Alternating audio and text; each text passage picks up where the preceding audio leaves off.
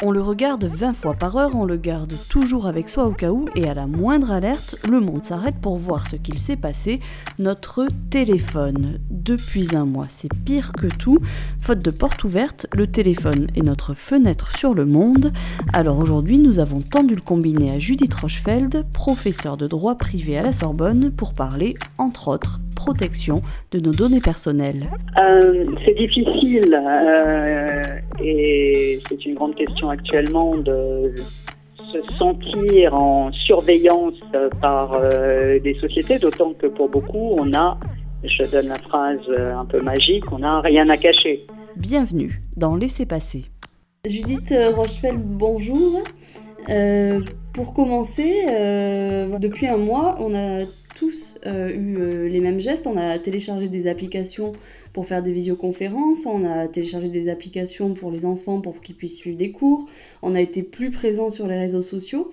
Est-ce que euh, cette période représente un danger pour la protection de nos données personnelles? Est-ce qu'on peut parler de danger? Elle représente, à mon sens, une période de maturité qu'il faut acquérir vis à -vis de ces outils. C'est-à-dire que comme notre vie passe par euh, ces instruments numériques, euh, il faut absolument qu'on parvienne à les utiliser de façon mature, c'est-à-dire en faisant des choix éthiques et des choix conscients des outils qu'on accepte ou non d'utiliser et ça implique euh, de s'intéresser aux conditions de leur utilisation. Est-ce que, par exemple, quand votre enfant euh, se sert d'une application. Ces données d'apprentissage, par exemple, sont enregistrées de sorte à ce qu'un profil de vitesse d'apprentissage peut en être inféré. Est-ce que euh, un tiers euh, peut, quand il discute avec ses amis dans un groupe, prendre la main sur cette application? Est-ce qu'elle est sécurisée? Sorte à ce que quelqu'un puisse euh, le voir ou entrer en contact avec cet enfant. Euh, ce sont deux exemples, euh, le profilage ou la sécurité, qui doivent, deux aspects, je dirais, qui doivent attirer notre attention. Est-ce que vous avez des exemples, par exemple, d'applications que vous, vous éviteriez? J'ai, pour ma part, des choix éthiques, c'est-à-dire que je m'intéresse à la charte de confidentialité ou à la politique de données, ce sont les deux termes en général hein, qu'on va trouver euh, pour euh, euh s'informer des données qui sont traitées. Donc je m'intéresse à la politique de confidentialité ou aux données qui sont traitées. Ça c'est une chose et je fais des choix par rapport à ces outils. Mais je ressens, comme beaucoup, hein, une très très forte pression sociale si euh, mon entourage, mes amis, euh, mon groupe de travail euh, utilisent d'autres applications. Donc, pour vous donner des exemples, les deux applications dont on parle beaucoup, qui ont été téléchargées de façon massive ces derniers temps, c'est l'application Zoom pour le côté professionnel, voire sportif, puisqu'il y a beaucoup de cours de sport qui ont été donnés sur cette application, et House Party euh, pour des applications euh, plus euh, de loisirs, de contact pour les apéros numériques. ces deux applications sont en question du point de vue de la collecte des données, de leur monétisation, de leur transfert à d'autres acteurs que ces applications et du point de vue de leur sécurité.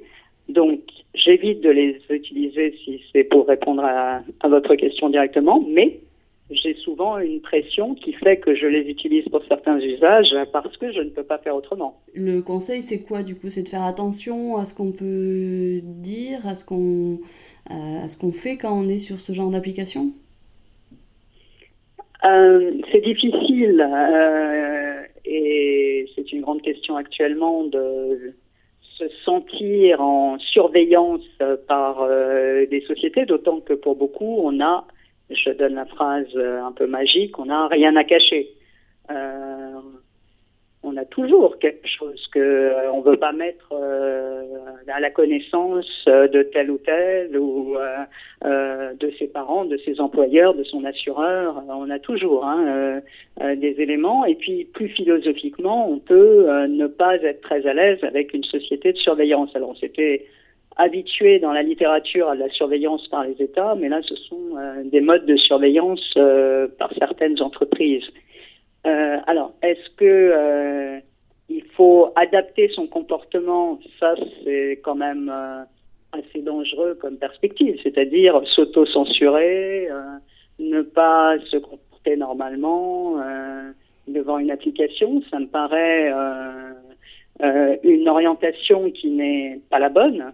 Euh, la bonne, et, ça a été le cas pour Zoom hein, actuellement, c'est une euh, discussion critique, opposition au fait que certains usages des données ne conviennent pas à la collectivité, que les collectifs, que des choix collectifs s'imposent à ces plateformes.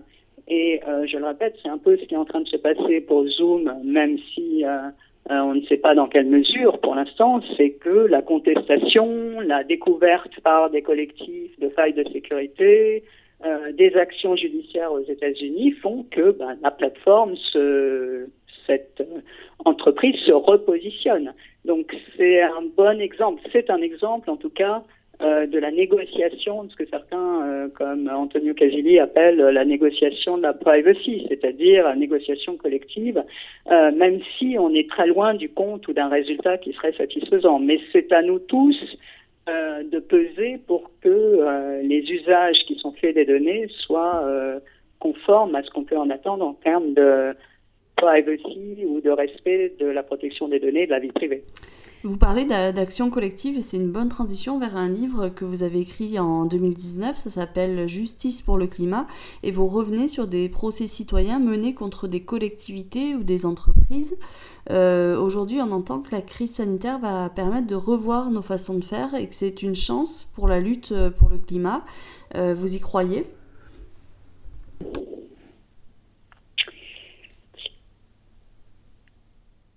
Je ne vais pas répondre en termes de croyance. Euh, je pense que euh, les tensions euh, à la sortie de crise seront très importantes entre diverses directions.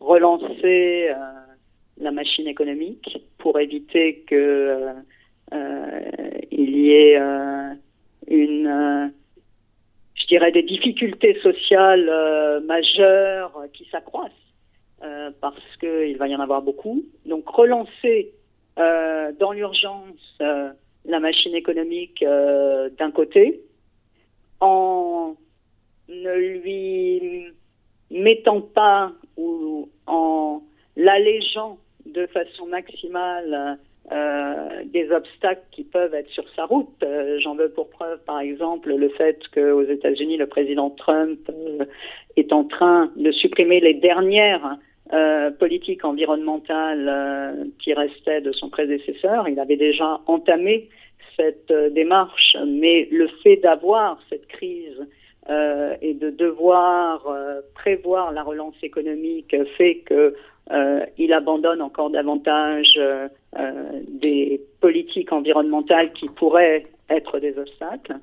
Donc on va avoir d'un côté cette tension en face d'une crise sociale majeure à venir, et de l'autre, effectivement, des réflexions sur qu'est-ce que cette crise peut signifier de notre rapport à la mondialisation, à la nature, et euh, qu'est-ce que ça veut dire d'avoir à affronter une crise qui est euh, tout à fait différente hein, dans sa temporalité, c'est-à-dire ça ne sera pas une urgence en termes d'heures ou euh, dans sa, la peur qu'elle fait naître, ça ne sera pas d'être infecté tout de suite. Qu'est-ce que c'est qu'avoir à affronter la crise climatique? Parce que si on ne l'anticipe pas, on se retrouve possiblement dans des situations euh, qui sont tout à fait irréversibles, hein, c'est déjà ce qu'on craint, euh, où il n'y a pas de déconfinement, il n'y a pas de provisoire. Je suis euh, inquiète en fait du fait qu'on arrive à tirer des enseignements, je crois que c'est même pas sa vocation, de la crise actuelle. et je pense surtout qu'il faut euh, continuer à euh, se battre et alerter sur la crise climatique. Et je ne sais pas si la crise que l'on vit actuellement portera une quelconque leçon en face de l'attention de la relance économique et de la crise sociale et économique qu'il va falloir affronter. Je pense que c'est à nous tous, en fait, hein, collectivement, de se poser cette question. Et la ligne médiane possible, euh, c'est d'accepter une certaine relance économique euh, pour euh, minimiser au maximum la crise sociale ou économique, mais dans la préservation des politiques environnementales et climatiques, c'est-à-dire pas n'importe quel investissement, pas n'importe quel fléchage, euh, reparler de, de des taxations euh, carbone, euh, réorienter d'une certaine façon nos économies à cette occasion où il faudra mettre beaucoup, beaucoup d'argent public européen sur la table. Pour terminer, il y a une question qu'on pose aussi à tous nos interlocuteurs, une question un peu plus légère pour finir. Est-ce que vous auriez un livre ou une musique ou un film à nous conseiller pour euh, traverser cette période? Ben, Je vais dire Certains l'aiment chaud, euh, le film euh, Certains l'aiment chaud pour égayer ces soirées, qui est voilà, un de mes films préférés de toujours et qui met un peu de légèreté dans cette crise, mais c'est bien tout ce qui me viendra en tête. Parfait. Ben, merci beaucoup, Judith Rochefeld. Merci à vous. Et vous pouvez retrouver tous nos podcasts sur nos applications et le site sudouest.fr.